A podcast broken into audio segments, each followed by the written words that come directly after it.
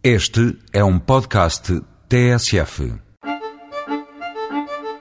A Agrobio, Associação Portuguesa de Agricultura Biológica, é um farol na caminhada de sentido único para o futuro do planeta. No seu site www.agrobio.pt explica os motivos para comermos alimentos de produção biológica.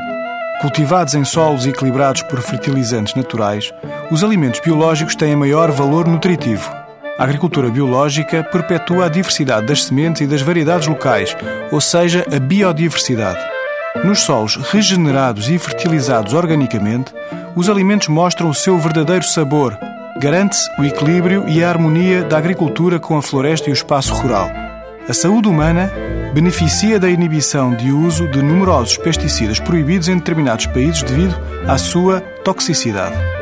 Contribui-se para a revitalização e dignificação das comunidades rurais, gerando empregabilidade permanente, ao não utilizar produtos perigosos nem grandes quantidades de azoto que contaminam os lençóis de água potável, garante-se a obtenção de água pura nos tempos futuros.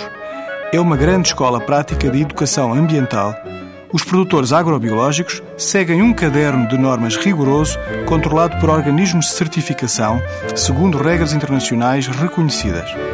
Devido às práticas na adega, o vinho não é um produto 100% biológico. No nosso caminho de sentido único, temos o vinho elaborado a partir de uvas de produção biológica. No Dão, a Casa de Moraes já apresenta alguns vinhos de qualidade superior, feito a partir de uvas biológicas, como o Rosé de 2006, que se pode beber diariamente, assim haja quantidade. Como vinho de celebração, proponho o Carme, Grande Reserva, Douro Tinto, de 2005.